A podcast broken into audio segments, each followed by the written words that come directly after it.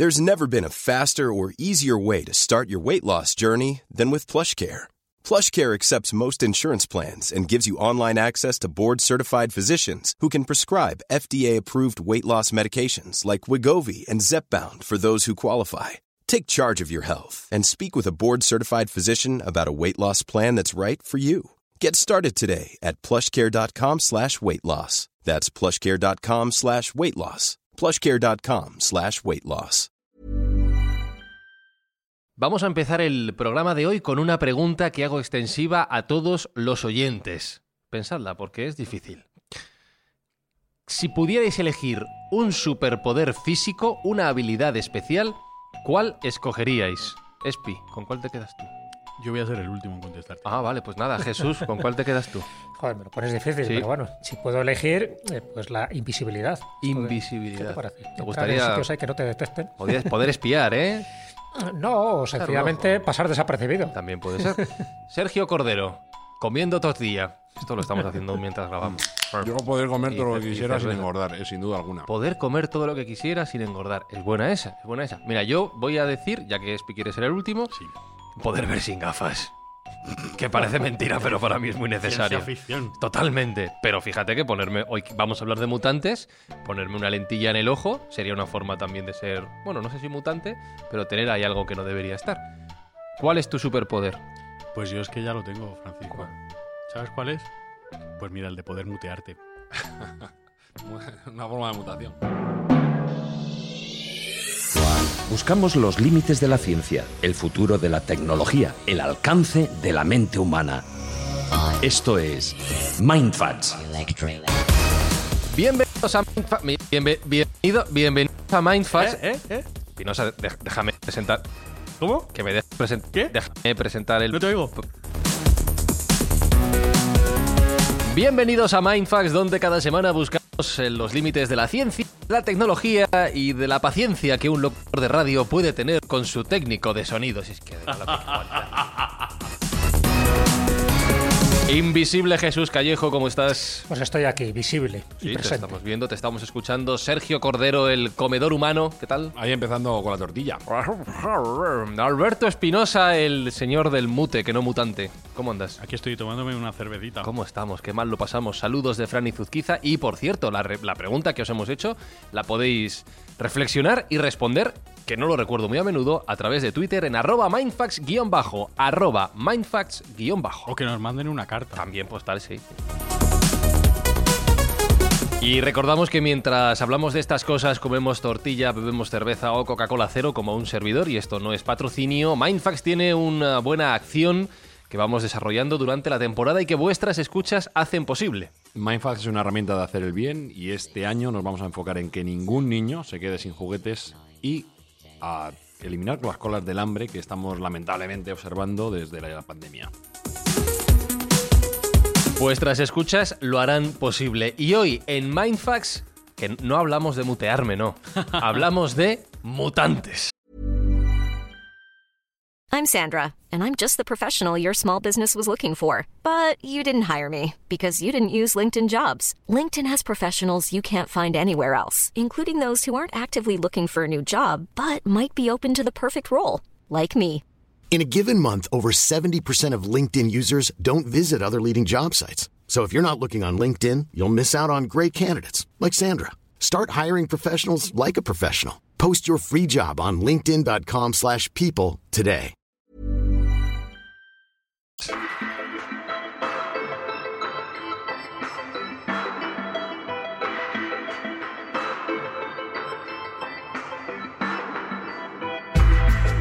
Claro, pero va- vamos a definir un poquito, a limitar el concepto que vamos a tratar hoy. Porque si a mí me dicen la palabra mutante, yo me imagino un bueno, ser humano deforme, más bien feo, así con la voz rara.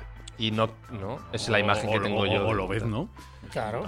Pero lo ven, no, bueno, también o depende de la peli. Mira, tam- mira cómo El profesor Xavier. Es verdad, también. O sea, que no tiene por qué ser un mutante deforme, ¿no? Lo que hablamos Bueno, hoy. vamos a ver, un mutante es aquel que tiene mutaciones. Ya. Y una mutación es un cambio al azar en el ADN, con lo cual todos somos mutantes, partiendo de esa base. Lo que Jope. pasa es que el, el fenómeno pop romántico nos ha acercado a los mutantes como superhéroes o gente que tiene una serie de poderes muy llamativos. Y efectivamente hay gente que tiene mutaciones más visibles y más perceptibles que otros, pero en general todos tenemos algún tipo de mutación dentro de nuestro ADN. Claro, Vale. mira, tú que no ves crecer un burro, eso es una mutación clarísima. Mal, mutación mal, mutación mal, Mal. claro. Puede Pero luego, mal. luego tiene un cerebro privilegiado. Eso sí, es claro. mutación bien. Bueno, eso está por discutir. Hay diferentes teorías y todas apuntan hacia abajo, pero es un tema del que no vamos a hablar hoy en, en. La cabeza muy grande. Pero, pero y hoy en día, en el siglo XXI, ¿vale? Eh, eh, dejando de lado que todos somos mutantes porque nuestra genética ha mutado con el tiempo, cuando hablamos de mutantes, entiendo que científicamente hablando, ¿a qué nos estamos refiriendo? Bueno, pues aquellos seres que son especialmente distintos debido a, ese cambio, a esos cambios en el ADN de sus pares. Gente que. o, seres que destacan de entre sus iguales por tener alguna habilidad que los otros no tienen. Alguna habilidad o alguna debilidad. Entonces, eh, eso sería el concepto moderno, por así decirlo, de, de mutante. Y en general, eh, la propia evolución está jugando su papel todos los días y está creando mutantes todos los días. Algunos son más llamativos que otros y ahora Jesús nos, nos hará una exhibición de recopilación que, de muchos que él tiene. Ah, creía que ibas a decir una exhibición de poderes. Sí, También, también, también, porque, porque es capaz de hacerlo. A estas horas. Sin embargo, yo me voy a enfocar más, y lo vamos a ver un poco más adelante, en, aquellas, en aquellos mutantes que nosotros podemos crear.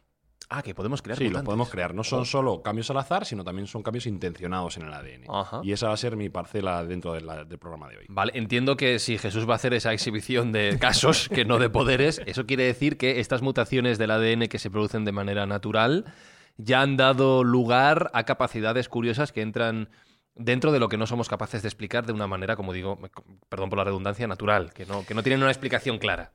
Bueno, algunas tienen una explicación, otras no, porque son cambios súbitos, espontáneos en ese ADN, ¿no? en ese genoma que todos tenemos. Entonces, habría que hablar de dos tipos de mutaciones. Por una parte hay una mutación colectiva, que bien lo ha dicho Sergio, ¿no? El ser humano va cambiando a lo largo del tiempo. De hecho, hay toda una investigación donde se ha demostrado que el 10% del genoma humano ha mutado en los últimos 100.000 años. Bueno, ser humano y todo ser vivo. Y todo ser vivo, Claro. pero estamos hablando ahora Sí, sí, de humanos. efectivamente de nuestra especie, ¿no? del Homo sapiens. Dos cambios de adaptación donde se ha visto esa mutación, cómo nos hemos adaptado al medio. Pues uno es la pigmentación de la piel, no es la misma que teníamos hace 100.000 años, y la otra es la tolerancia a la lactosa. Antes tomar leche hubiera sido, pues, para mucha gente, ¿no? Totalmente vomitivo y como una especie de veneno, y sin embargo ahora tenemos una tolerancia mayor gracias a esas mutaciones y gracias a ese cambio, ¿no? que se produjo en, en el Neolítico, donde pasamos de ser cazadores recolectores a pasar sedentarios y a, y a practicar la agricultura. Entonces eso hizo que hubiera cambios metabólicos. Por lo tanto, Pero pequeño inciso, no en toda la población humana. No, no, En claro. Asia, por ejemplo, no se tienen esas modificaciones porque no se introdujo de modo tan masivo como en Europa la lactasa. Con lo cual no tenemos esa, no hay esa tolerancia en Asia y hay mucha gente que no puede tomar lácteos en Asia. O sea Bueno, y a esas menor- mutaciones son provocadas Y también a menor medida en, Europa mismo, en todo Occidente, cada vez vemos más gente que ha descubierto que tiene cierta intolerancia. Entiendo que eso es que la mutación no ha llegado al 100%, se ha quedado a medio camino también. ¿no? claro, a ver, que la mutación no quiere decir que sea genérica, es verdad, según dice Sergio. Hay poblaciones, hay etnias que son como más tolerantes a determinados cambios y otros son más intolerantes. Pero bueno, estoy hablando un poco de forma genérica, ¿no? Por hablar de esas mutaciones colectivas que, están ahí, que se han estudiado y que forman parte de esa alteración o cambio de información genética de un ser vivo y que se va produciendo un cambio de tus propias características, sobre todo para eso, para que te vayas adaptando al medio y que además son características que vas heredando, ¿vale? O sea, con lo cual nuestros descendientes heredan esas habilidades que nosotros hemos ido cogiendo. Bueno, pues vale, hay que decir que hasta ahí hay una explicación muy normal y muy coherente y que tiene mucho que ver también con la genética que nos ha abierto las expectativas del conocimiento de una forma increíble, ¿no? Cosa que hace un siglo, pues se andaba mucho más ciegamente en estos aspectos porque no conocíamos un poco eh, el ADN o el genoma y cuando se además se ha se ha estudiado ese genoma, nos hemos empezado a dar cuenta de por qué esas características tan genuinas, no solo entre hombres y mujeres, que las hay, sino también entre distintas poblaciones,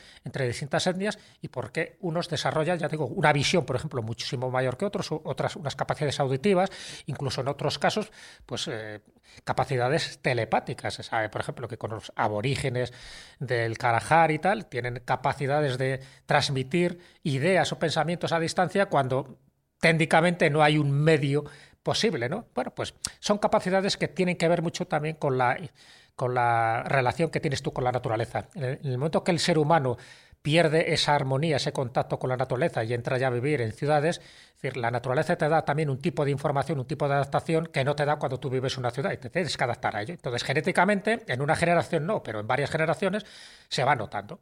Y entonces luego están, y para mí lo más sorprendente, yo creo que es eh, un poco el, eje de, de este programa, aquellas personas individuales que son auténticas excepciones que desarrollan poderes o habilidades totalmente diferentes a los demás y les hace por una parte ser temidos y por otra parte ser reverenciados. Porque claro, tú imagínate que tengas la capacidad de predecir el futuro y luego se confirma que eso es verdad.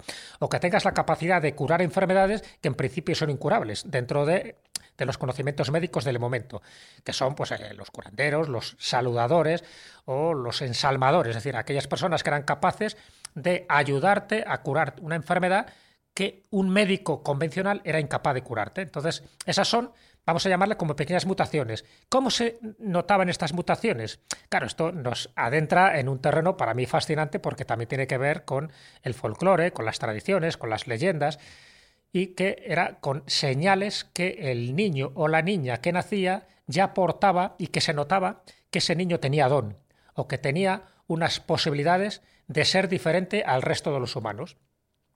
¿Qué, ¿Qué señales eran esas? Dentro de la tradición popular, por ejemplo. Pues, por ejemplo, dentro del embarazo, por ejemplo, sí, el niño dice que lloraba cuando estaba en el vientre materno, lo cual en aquellas épocas era una herejía. Ahora se ha demostrado que los niños pueden llorar y se ha, y se ha conseguido ese registro auditivo, pero que la madre notara llorar a ese niño era como un símbolo y un signo de que ese niño iba a tener una serie de cualidades que luego se demostraba que efectivamente eran así o bien eh, nacer de pie, o bien eh, nacer con el velo, con el manto, con el zurrón o camiseta, en fin, las distintas cosas que se llaman. Bueno, pues ahora sabemos que hay ciertas personas que sí nacen con esas características cuando no es lo normal. O que es el lanugo, ¿no? El famoso lanugo este que tienen algunos niños. O bien que presentes determinadas marcas. explica eso. Eso te iba a decir. No sé qué es eso. Explícanos. es lo que protege al recién nacido de la pérdida de calor. vale, entonces es una especie de manto amniótico que, que, lo tienen, pero que nacen con ello tal cual. O sea, por normalmente cuando tú naces, lo dejas atrás. Lo dejas atrás, o sea, no es como el momento ese que tú te ha protegido durante todo el embarazo, durante esos nueve meses, de calor, tal elemento, pero cuando tú naces eso queda atrás. Pero es que hay niños que nacían exactamente protegidos, como si tuvieran una película alrededor de su cuerpo, y eso era algo anómalo, porque no se rompía y porque es como que ya el niño nacía dentro de la interpretación religiosa que se daba en aquel momento, nacías como protegido, nacías como señalado para una misión superior. ¿vale? Luego se confirmaba que esos niños o esas niñas tenían cualidades. En algunos casos decían que las niñas se convertían en megas dentro de la tradición gallega o el niño se podía convertir, si además era el séptimo hijo varón consecutivo, pues en un hombre lobo o en un saludador, con una especie de, de curandero muy específico en España que podía curar con la saliva y podía curar la hidrofobia, es decir, podía curar la rabia. Y eso era muy anómalo, ¿no? O personas que podían utilizar sus habilidades en conjuros pues para ahuyentar a una tormenta, cosa que en teoría eh, era inexplicable. Entonces me refiero que hay como una categoría de mutantes que estaban como muy recogidos en la tradición, pero que en la tradición hasta principios del siglo XIX, luego esto se ha ido perdiendo, ¿no? Y que se consideraban que gracias a sus poderes, gracias a esos dones, podían hacer un servicio a la comunidad un servicio que era remunerado, porque si no les atendías convenientemente, sus poderes los podían utilizar contra ti. Por ejemplo, en el caso de las tormentas, los que llamaban los tempestarios. Es te podían ahuyentar esa tormenta para que no cayera en este pueblo y tú le dabas una iguala, o te podía, eh, eso, que, el granizo fuera al otro pueblo. Entonces, había muchas veces rivalidades entre estos tempestarios, estos conjuradores de nublados, para que, eh, la tempestad o el granizo cayera en otro lugar. Eran los gorrillas meteorológicos. Claro, eran los gorrillas meteorológicos. Bueno, tengo que decir que cuento esto porque eh, en España en concreto hemos tenido muchísimas de esas tradiciones y las leyendas no se pueden desdeñar, ¿no? no dejan de ser pequeños mutantes de personas que luego acababan muchas veces también en circos, ¿no? Porque claro, tenían unas ciertas habilidades, por ejemplo, el mantener mm, hierros candentes en tus manos, o sea, esa posibilidad que, era insólita, ¿no? Entonces, en algunos acababan pues en circos haciendo ese tipo de habilidades y o mostrando una fuerza descomunal. Bueno, hay otro tipo de, mutaciones genéticas que no serían tan espectaculares desde nuestro punto de vista. Y luego estaría, pues eso, lo que comentaba Sergio, pues hay algunos seres específicamente señalados con casos vamos a llamarlos parapsicológicos, que han sido estudiados. Estoy evitando los fraudes, ¿no? Pues siempre hay algún cantamañanas que hmm. intenta apropiarse de habilidades que no tiene. Y además por unas cuestiones crematísticas, ahí se les pilla casi siempre, ¿no? Pero sí que ha habido casos de personas que son capaces, pues eso, de, interferir, por ejemplo, en el alumbrado, que son los que técnicamente se llaman apagafarolas o slider. Hay personas, por ejemplo, que son imanes humanos, y eso lo hemos visto, por ejemplo, en televisión, que les pones cualquier material eh, metálico en su cuerpo y, lo tienen pegado. Y ya veis que no hay truco ni trampa ni cartón, porque luego se ha demostrado con determinadas rigurosidades científicas. Es decir, ¿por qué alguien tiene esas capacidades de, por ejemplo, despeler un calor excesivo? Si nos vamos, por ejemplo, al mundo de los místicos orientales o en el Tíbet, personas, eh, lamas, que, que, en medio de la nieve, a través de un estado meditativo, de un estado concentrado, de alterado de conciencia, pueden crear un, un eje de calor a su alrededor que pueden derretir el hielo y la nieve que tienen alrededor. Y eso se ha podido demostrar también. decir, bueno, pues a esto me refiero, y esto es lo que muchos científicos de mente abierta eh, y específico, pues se han intentado o han intentado estudiar y analizar, porque dice, bueno, hay personas que tienen una capacidad humana tremenda, o bien genéticamente, porque ya lo tienen heredado, o sencillamente porque ellos a través de su capacidad mental han logrado tener una serie de poderes distintos al del resto de sus congéneres, al resto de sus humanos. Bueno, pues esto, desde mi punto de vista, son mutantes, unos mutantes muy excepcionales, muy esporádicos, pero mutantes porque hacen cosas que a día de hoy la ciencia, la física, no podría explicar. Así que chapó con ellos y esto es lo que ha interesado muchísimo a los servicios secretos, tanto antiguamente de la Unión Soviética y ahora actualmente de Rusia, como de Estados Unidos. ¿Os acordáis de estos proyectos de Meca Ultra, de intentar buscar las capacidades humanas? Claro, porque si alguien es capaz de ser un espía psíquico, de poder estar aquí físicamente, pero a la vez su mente estar en Afganistán, no me digas que no es una especie de mutación. Si eso lo utilizas para fines médicos, estupendo, pero si lo utilizas para fines militares, es muy peligroso. Bueno, pues los militares también han metido mano en este asunto esta introducción de Jesús le quiero hacer una puntualización, sobre todo para algunos oyentes de Mindfast que nos han dejado mensajes en la siguiente línea, que dicen, oye, habláis del futuro de la ciencia y de la tecnología, pero muchas veces empezáis hablando de creencias. Y resulta que de esto, en parte, estábamos hablando fuera de micrófono antes de grabar este episodio. Evidentemente sí, Jesús ha hecho una introducción en la que se habla mucho de creencias, pero es que el avance de la ciencia y de la tecnología también tiene que ver con este asunto. Con el tiempo se demostrarán o no ciertas teorías, ciertas creencias, ciertas leyendas que se han ido eh, desperdigando, se han ido extendiendo a lo largo de, todos estos años. Y de hecho estábamos hablando fuera del micrófono, Espi, hmm. tú que tienes estudios de biología, no la carrera completa, pero estudios de biología. un poco. En el caso de la genética, que es de lo que estamos hablando hoy, tú decías, es que es alucinante cómo ha avanzado el conocimiento sobre la genética humana eh, simplemente en los últimos 20 años, ya no digamos en miles y miles de años, pero en estos últimos 20 años, lo cual confirma o desmiente muchas de estas teorías y creencias. Claro, y es que lo que ayer era magia, hoy es ciencia, y simplemente pasa esto a lo largo de la historia. Cosas que parecen maravillosas y mágicas, pues llega la ciencia que tiene sus tiempos, porque la ciencia tiene tiempo, necesita tiempo para demostrar las cosas, porque eso es lo que exige el método científico. Prueba, ensayo, prueba, ensayo, error, y y en algún momento acertaremos. Y ahora es ciencia. No, claro, se va descartando hasta que se llega a la verdad. Claro. Y ahora es ciencia. Y, mirar al pasado para ver el futuro es, necesario completamente. la ciencia siempre va detrás de los acontecimientos. Eso está demostrado. Es decir, primero está el acontecimiento, es algo público y notorio, y luego la ciencia lo estudia. Pero la ciencia siempre va detrás precisamente por eso, porque intenta ser prudente, porque utiliza el método científico, porque no todos los científicos están de acuerdo con esas mismas conclusiones. Entonces, cuando algo confirma la ciencia, eso la tradición popular ya lo sabía. Por ejemplo, esto que estamos hablando de, el niño, el feto que está llorando en el vientre materno, esto la ciencia lo negaba hasta hace unas cuantas décadas, sin embargo, ahora lo tiene que admitir. Si esto lo hubiéramos dicho a un médico de principios del siglo XX, te hubiera dicho, nada, esto es una mera superstición, eh, los bebés no lloran. Bueno, esto es un ejemplo de tantos y tantos que podríamos poner, o lo de la telepatía, que alguna vez lo hemos hablado aquí.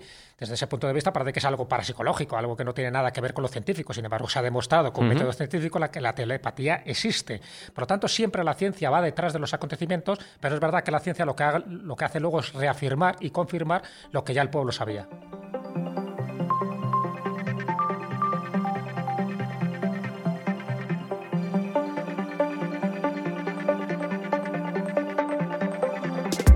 Si miramos al presente para fijar nuestra vista posteriormente en el futuro, la ciencia nos ha contado en estos avances que todos los seres vivos, pero nos vamos a centrar en los seres humanos como decíamos antes, tenemos un código genético, un código que podemos descifrar y posteriormente leer. Que esa es la base de muchas, bueno, muchas no, de todas nuestras características Claro, y sí. de nuestras singularidades. Ese es el manual de instrucciones. Como el código de programación de nuestro software y hardware, por lo tanto, porque luego se expresa en lo que somos físicamente. Si somos capaces de leer este código, Sergio, si somos capaces de entenderlo y de descifrarlo, podemos modificarlo. Sí, definitivamente. Mm, eh, Como bien ha dicho Espi, estamos hablando de una ciencia muy reciente. Eh, La capacidad de modificar genéticamente células y proteínas, pues es algo que es absoluta actualidad porque mm, tiene menos de 20 años realmente esta ciencia. Entonces, la gran evolución que supuso eh, el descifrar el código, el código fuente, como tú has dicho, del ADN humano, pues nos ha permitido tener la, capacidad de optar a ese manual de instrucciones genético que tenemos y, por tanto, que podemos leer y podemos modificar. ¿Cómo se está modificando actualmente el, código genético humano y otros? Bueno, pues la herramienta más en boga que tenemos, que será una- un palabra que eh, será común para los oyentes de Mindfat, es CRISPR. CRISPR. CRISPR. CRISPR. Vale. Sí, CRISPR. No es fácil de pronunciar. Le ponemos unas no. palabras a veces a las cosas que. Bueno, que eh, no sé. no le van a dar el premio al mejor naming No. del mundo a esta tecnología. CRISPR. Mm, Pero bueno, eh, parece ser que en inglés suena mejor que en español. Eh, CRISPR. Esto sería, sería el acrónimo de Cluster Regularly Interpace Palindromic Repeats. Es mejor CRISPR. CRISPR, ¿vale? CRISPR. Para los amigos. Sí. ¿Y qué es realmente todo, todo esto que acabo de decir? Bueno, pues la respuesta corta es una herramienta molecular que los científicos pueden utilizar para hacer un corta-pega en cualquier material genético. ¿Vale? Es decir, tenemos una capacidad reciente de alterar las proteínas y el ADN. Antiguamente, y cuando digo antiguamente es hace 20 años, que no, no hace tanto, eh, los biólogos tenían una herramienta que sería equiparable a una imprenta de madera, Ajá. ¿de acuerdo? Eh, con sus dificultades para alterar genéticamente cualquier proteína o cualquier célula. A día de hoy, gracias a, a este descubrimiento de CRISPR, que ahora comentaremos, eh, bueno, pues ya tendríamos un Word, ya podemos modificar palabras, hacer oraciones, cambiar letras de un sitio a otro, O sea, si- subrayar si, la, si la genética es el Windows por tiempos, Sí, el CRISPR es el Word. El CRISPR y, es y el hemos, Word. hemos eh, eh, inventado el deshacer, control Z, y el rehacer. y el, Ah, bueno. y el intercalar, Oh, y el... cortar, pegar, Exactamente, copiar. cortar, pegar, con lo cual ya estamos avanzando. Pero es que lo que viene va a ser el Fortnite. Como el Fortnite. Sí, sí, lo que viene va a ser un despiporre absoluto porque vamos a utilizar modificación genética para todos y cada uno de los ámbitos de la esfera humana. Ajá. Las aplicaciones son casi infinitas. Y vamos a comentar luego un poco algunas de ellas, algunas de las que son más llamativas, pero ya te digo que el límite es eh, la imaginación. Muchos, y antes comentábamos también con Espi, identifican el momento que tiene la biotecnología ahora con el momento de la informática en los años 70. Claro. Fíjate si ha cambiado la informática de los 70 en adelante. Bueno, pues ahora mismo estaríamos en ese proceso de expansión explosiva de esta nueva técnica biotecnológica que es la modificación genética. Y es la forma que tenemos nosotros de crear mutantes, pero mutantes bajo demanda. Nosotros hacemos nuestros propios mutantes. En lugar de ser modificaciones genéticas aleatorias, vamos a crear eh, las, nuestras, las nuestras mismas. Básicamente, como digo, CRISPR es un sistema que consta de una proteína que tiene capacidad de cortar y pegar con un GPS, por así decirlo, que sería el Cas9, que luego vamos a entrar a lo que es. Normalmente cuando se dice CRISPR, se dice CRISPR-Cas9, que es el nombre compuesto. Y bueno, pues es esta herramienta para, para alterar el ADN de varias, de varias células. ¿De dónde surge el CRISPR-Cas9? Bueno, pues eh, la historia es, como os he dicho, relativamente reciente, es tan solo de 2005, Ujú. hace 15 años. Y simultáneamente, un científico español, Francisco Mojica, eh, que bueno, ahora comentaremos que ha sido polémico, pues empezó a hacer una serie de investigaciones acerca de las secuenciaciones que se pueden hacer con bacterias frente a ciertos ataques de virus. ¿vale? A la vez, en el mismo año, un microbiólogo llamado Rudolf Barrongou eh, detectó que una cepa llamada S. thermophilus tenía una serie de fragmentos de ADN que se repetían. Entonces, bueno, pues este, este chico que trabajaba para DuPont, una empresa danesa que es del sector lácteo, se dio cuenta de que podía modificar esas secuencias de ADN para hacer que esta bacteria fuese mucho más productiva. Evidentemente, ni que decir tiene que a DuPont esto le volvió los ojos del revés y vio una capacidad de rentabilidad tremenda, con lo cual invirtió muchísimo dinero. Hay que tener en cuenta que DuPont tiene cerca del 50% del negocio mundial del producto lácteo alimenticio. Ojo. Es decir, muchos de vosotros en vuestra pizza ya habéis comido cosas editadas con CRISPR. ¿En serio? Sí, sí, sí, sí. Esto ya lleva mucho tiempo funcionando. Esto me gusta, pero bueno. Sí, sí. Bueno, eh, Ahora hasta hablaremos ahora, de eso, sí, hasta sí. ahora no, no te ha sentado mal. Luego Vale. hablaremos de la ética del asunto. Además que yo soy muy de pizza, Espi. Ya, ya lo sé. Comentaba antes que había sido polémico el nombramiento de Mojica porque, bueno, hay que decir que CRISPR ha sido galardonado este año 2020 eh, con el Premio Nobel a la Medicina, pero se ha otorgado a Jennifer Doudna y Emmanuel Charpentier. que ¿No se lo han dado al, al nuestro? No ¿A se este lo han dado señor? al nuestro. Mm. Pero por favor. Ha estado nominado, pero el nuestro Una injusticia total. Mm. sí. Pero hombre. Parece ser que ha sido una injusticia, pero muchas veces el no estar en primera línea de, de medios, pues hace que la gente se olvide un poco de ti. La realidad es que todo apunta a que Mojica y su desarrollo ha tenido una implementación brutal en CRISPR, pero lastimosamente pues ha sido apartado del reconocimiento. Por suerte ha tenido otros premios y ha tenido otros reconocimientos, pero el premio gordo, Claro. que es como el premio Ondas de... Sí, sí. Incluso, de- incluso, y fíjate, incluso más grande. Incluso más grande. Incluso. Pues eh, se, lo han, se lo han birlado, por así decirlo, y la verdad que es una pena. Pues, ¿qué le vamos a hacer? Una, es una, de las, una de las injusticias que se cometen con los inventores españoles que pasarán a engrosar la tremenda lista que tiene Jesús de españoles olvidados en, en el mundo. Otro más. Bueno, el caso es que mm, eh, durante, desde ese año 2005 se han ido haciendo diferentes implementaciones con este cortapega de ADN. Y bueno, en el año 2012 en Science se publicó un trabajo por Jennifer Doudna y Emmanuel Carpentier, que son los que han recibido el Que premio se Nobel llevado el, el, el donde ya, donde ya eh, sí se veía cómo se modificaba una hebra de ADN complementándolo con una secuencia de ARN. ¿vale? Que se tomaba un ADN, se cortaba y se pegaba con una secuencia de ARN. Bueno, pues esto fue sin, duda el espaldarazo, el espaldarazo definitivo a esta técnica que ya se vio que tenía utilidad práctica y que se podía llevar a cabo. Y después de ocho años, pues se han ido realizando diferentes implementaciones. Sin embargo, no está exento de polémica, ya que seis meses después, un biólogo molecular eh, llamado Feng Zhang eh, publicó un artículo en Science también donde demostraba que CRISPR se podía utilizar en células humanas. Esto ya Mm. levantó. Bueno, claro, si lo, suspicacia. si lo puedes utilizar en, en todo tipo de códigos genéticos, también lo puedes usar en, en hombres. Pero en ¿eh? inicio no estaba tan claro. humanos. No estaba tan claro que pudiera ser válido en células humanas. Simplemente se utilizaban algunas bacterias, como hemos dicho, bacterias lácteas y en algunos otros microorganismos, pero no estaba tan claro. Y fue este, este microbiólogo llamado Feng Zhang, que del MIT y de Harvard, que demostró que sí, que efectivamente también podría tener aplicación en, en el ser humano. ¿Mm? Y esto ya, bueno, pues eh, levantó muchísimas expectativas y a su vez muchísimos problemas éticos, ¿no? Claro. Porque empezó el debate de hasta dónde se puede llegar y hasta dónde no Claro, con porque- esta nueva tecnología. Porque también, eh, por, por ir antes de, de esta parte del ser humano, antes has mencionado, por ejemplo, este chico de la empresa láctea se dio cuenta de que una bacteria podía ser mucho más productiva si se editaba su, su código Sí. genético. Y has mencionado lo de las pizzas, que a mí me tiene muy preocupado. Pero antes de ir al ser humano, ¿qué, Sí. qué tipo de usos puede tener esta técnica antes de entrar en nuestros cuerpos? Pues básicamente sería todo lo que te puedas imaginar que pueda tener el código fuente en un programa de informática a efectos humanos. Es decir, desde diagnóstico de enfermedades y cura de enfermedades, Vale. es decir, modificar determinadas bacterias para que ataquen a determinados virus, por ejemplo, podría ser perfectamente válido, ya se ha demostrado en el laboratorio que podría ser una herramienta muy potente contra el COVID, y de hecho ya se han hecho test en los cuales se elimina un 90% del, del resultado del virus in vitro, ¿vale? Todavía le queda un tiempo, como, como bien ha dicho Spi. De aplicación práctica, va, claro. va a su ritmo, va a su tiempo, ¿vale? Pero parece ser que puede ser una fórmula de encontrar una cura para esta plaga que estamos sufriendo actualmente.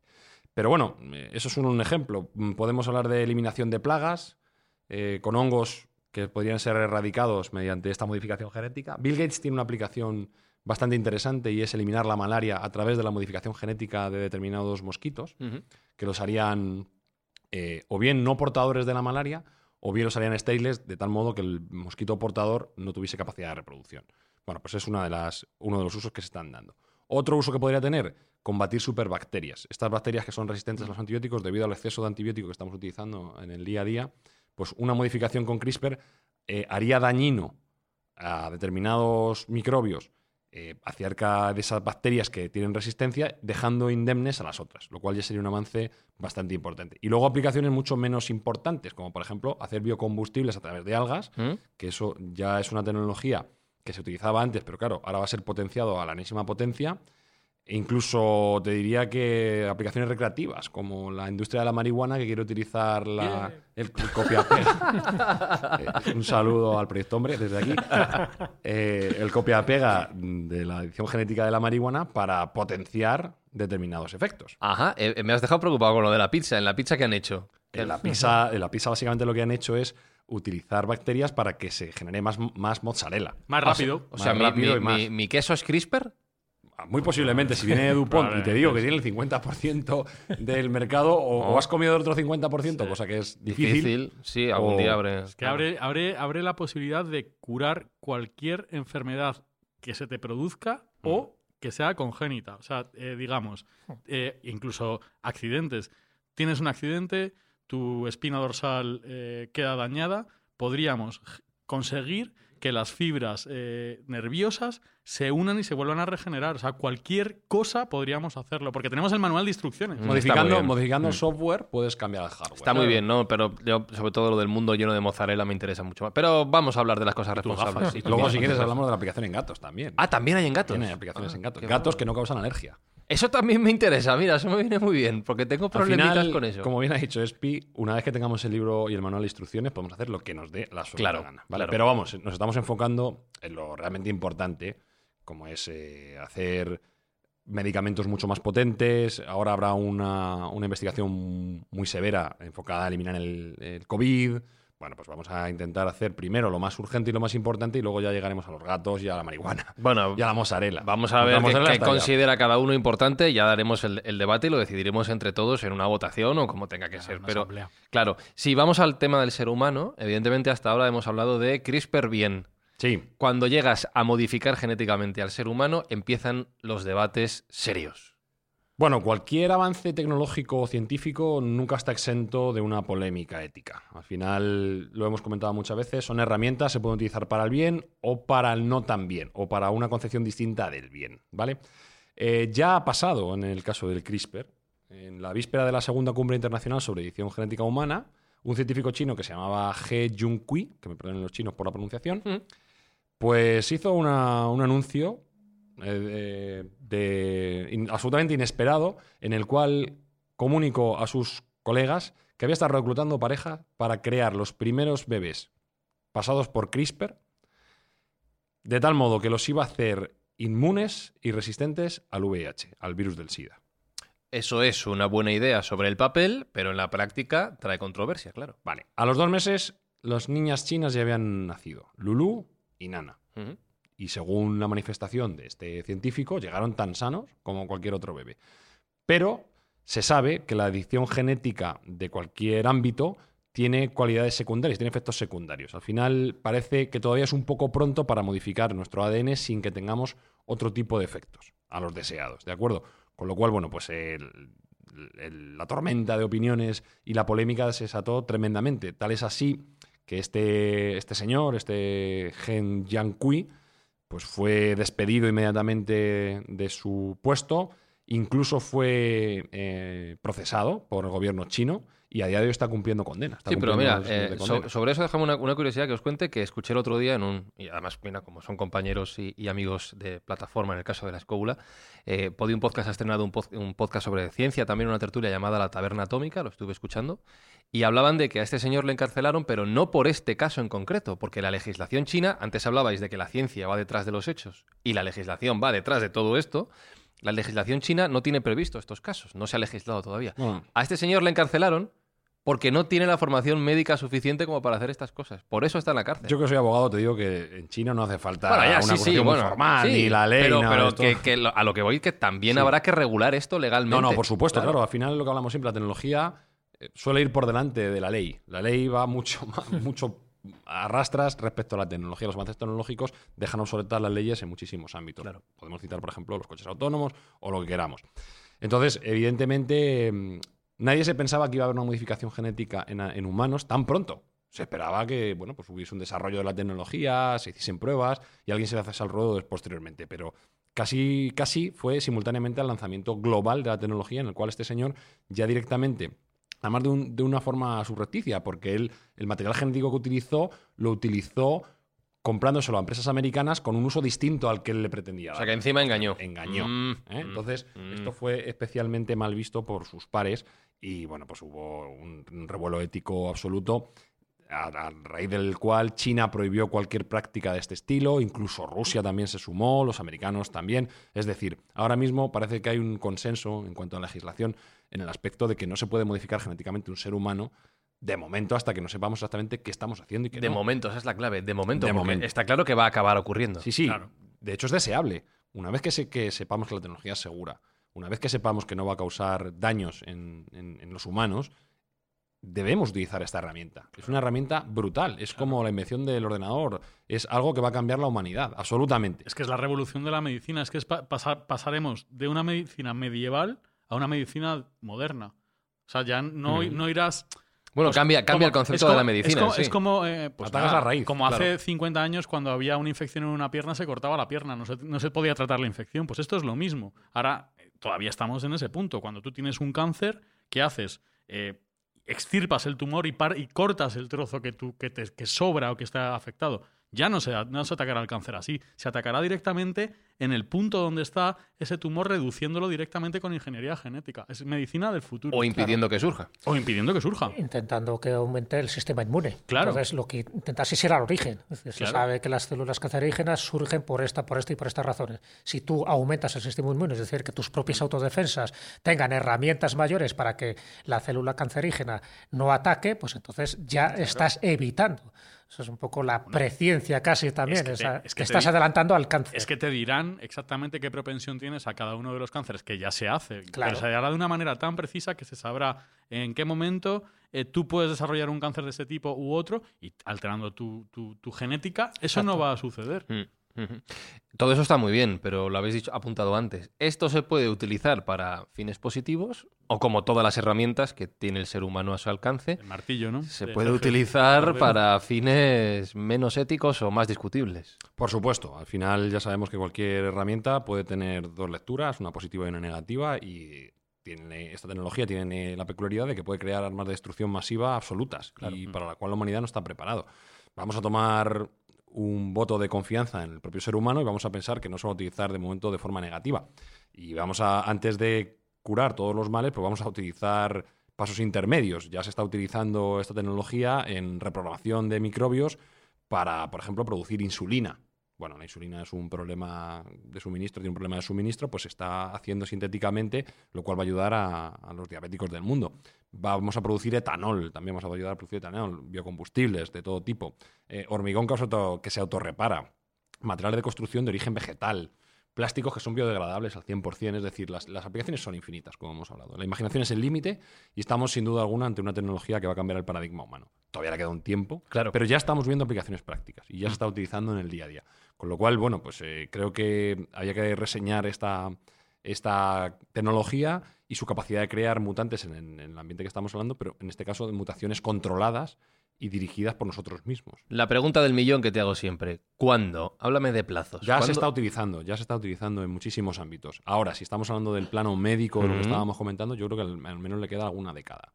Al menos le queda alguna década. Sobre todo porque necesitamos tener la certeza y la seguridad de que aquello no va a causar más mal del bien que cura. Claro. Con lo cual, los plazos, en, y lo estamos lamentablemente viendo con la vacuna del COVID, son tremendamente largos, y aunque lo estamos acortando al máximo, pues son años, y aquí estamos hablando de décadas. Pero también es cierto que gracias a la ley del retorno acelerado y a la inversión que se está haciendo en esta tecnología, los plazos se van a cortar tremendamente. O sea que podemos hablar... eh, Claro, que en un- Hay un punto importante. eh, porque Elon en esto se ha metido, es la clave, siempre. No, No. Que, que- que yo sepa, Ah. que yo sepa todavía Ah. está, demasiado ocupado en, llevarnos a Marte. Vaya lío tiene. Eh, es que no se puede, que no, no le llega todo el día. A lo mejor en sus ratos libres sí hace algo en su casa, pero no lo sabemos. Igual coge el Word, ¿no? Y Sí, corta sí, puede ser, puede ser. Pero de momento, eh, aunque creo que ha manifestado que le parece una tecnología y, por supuesto, una tendencia a la biotecnología esencial a seguir por la humanidad, él no todavía no se ha metido en el ajo. Pero vamos, en cualquier ratillo muerto que tenga, te, te gestiona y una empresa que te pone patas para arriba. todo. Seguro, seguro, conociéndole. Las aplicaciones recreativas, esto me pone los pelos de punta. Ah, claro, que a Elon también le gusta esa parte. Del... Que me pone- eso sí que pensándolo me pone los pelos Ah, de punta, no. porque las aplicaciones sabes, yo entiendo que esto llegará un momento en el que, claro, que estará tan, tan sumamente estudiado, no sé, en 30, 40 años, que lo podrá hacer prácticamente cualquiera que monte su, Cualquier estudiante desde casa. su laboratorio eh, de, de andar por casa, pues llegará la gente y dirá, hostia, me apetece muchísimo ser de color azul. Entonces, pues te Sí. pondrán de color azul. Sí. O lo que hablábamos con, en el programa del Neuralink. eh, no, que quiero tener unos cuernos. Sí. O una cola de gato y cosas así. Esto pues, acabará pasando. No, pero si yo hablando de Elon y decías lo de recreativo, lo preguntaba por la marihuana. Ah, Claro, uso recreativo. que a lo mejor a él le interesa esa parte. Porque que le gusta un poquito el... Eso se comenta. Sí, sí, sí, no, no. Y no desprecia y las sustancias. Claro. Avanza poco- mucho ese campo. Sí, sí, igual es Tiene la mucha tensión y tiene que descomprimir. Claro, igual por ahí Elon va a acabar entrando en el CRISPR. Ya veréis, dadle tiempo. Eh, y pregunta que siempre hago y que voy de uno en uno. Jesús, ¿tú te dejabas editar con CRISPR para poder ser invisible? No, rotundamente no.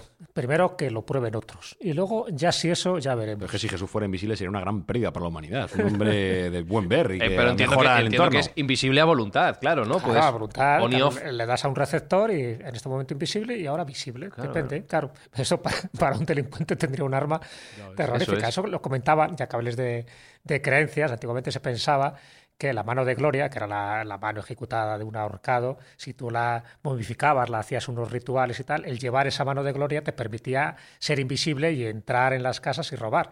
Claro, aquello era falso, te la vendía la mano de gloria con unas cantidades astronómicas y muchos procesos inquisitoriales están basados en eso. Dicen, "No, es que este tío se creía que era invisible por el hecho de portar un amuleto como la mano de gloria, ¿no? Bueno, pues ese tipo de cosas sí que se han utilizado para la picaresca, pero vamos, en este caso yo particularmente prefiero como estoy, con mi cuerpo físico y que me veáis. Aparte ya hay tecnología para hacerse invisible sin tener que pasar por modificación genética. La capa de Harry Potter.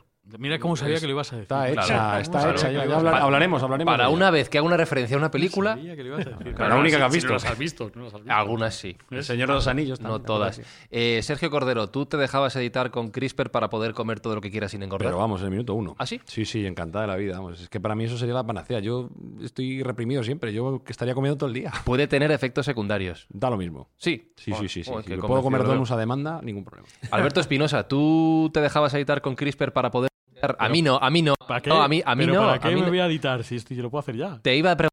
Si, ay, me cachis en la mar. Si te dejabas editar con CRISPR para poder mutear a quien tú quisieras cuando te diera la gana. No. No. No, no, no, no. No, no, no, no. no. Solo, solo usaría eh, la adición con CRISPR si tuviera una enfermedad. O algún problema. Claro, serio. Mm. caso de necesidad, claro, como todos. Eh, yo iba a decir que me dejaba editar con CRISPR para quitarme la miopía que tengo. A ti te viene bien. Ya, Sí, pero es que no creo que la ciencia esté tan avanzada como para un caso como el mío.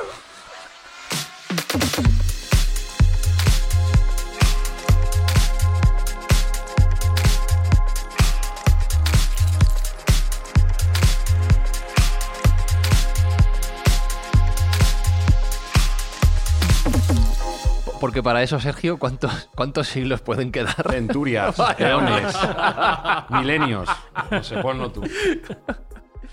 Esto sí que es un verdadero Mindfax y os recuerdo, Mindfactors, que si nos queréis comentar qué superpoder os gustaría tener gracias a CRISPR o simplemente, porque no siendo más serios, vuestra opinión sobre este tema que trae cola, en Twitter somos arroba Mindfacts guion bajo, arroba Mindfacts guion bajo, y en Apple Podcast, en iVoox o vuestra plataforma de podcast también nos podéis dejar comentarios. Y si os gusta ponernos cinco estrellas, que nos ayuda mucho. También, Y mandarnos una carta postal. también, también, y jamón, jamón, jamón, tortilla. Jesús Callejo, gracias una semana más. Nada, un placer, una semana más. Alberto Espinosa, lo mismo digo. Igualmente. Y Sergio Cordero nos despedimos recordando que Mindfax se hace también con un buen fin. Fundamentalmente se hace con un buen fin. Y es que todos los niños tengan sus juguetes y que todo el mundo tenga su tortilla como nosotros tenemos en la mesa. Queridos y queridas Mindfactors, saludos, besos, abrazos de Fran y Zuzquiza. La semana que viene nos escuchamos con vuestras orejas, con las que os hayáis editado genéticamente o de la manera que queráis. Telepatía, Neuralink. Aquí estamos abiertos a todo. Claro que sí. Adiós. Chao, chao, chao, chao, chao. chao. Mindfacts llega cada semana a tus oídos a través de Spotify, Apple Podcast, Evox, Google Podcast o tu aplicación favorita. Búscanos en redes sociales. Somos Mindfacts. Pero yo os digo que nosotros somos la cura. La cura de ese enfermo e imperfecto ser llamado Homo sapiens. si algún mutante se atreve a ponerse por medio, utilizaremos este veneno contra él. Iremos a la isla de Alcatraz. Nos apoderaremos de la cura y destruiremos su origen. Y entonces nada podrá detenernos.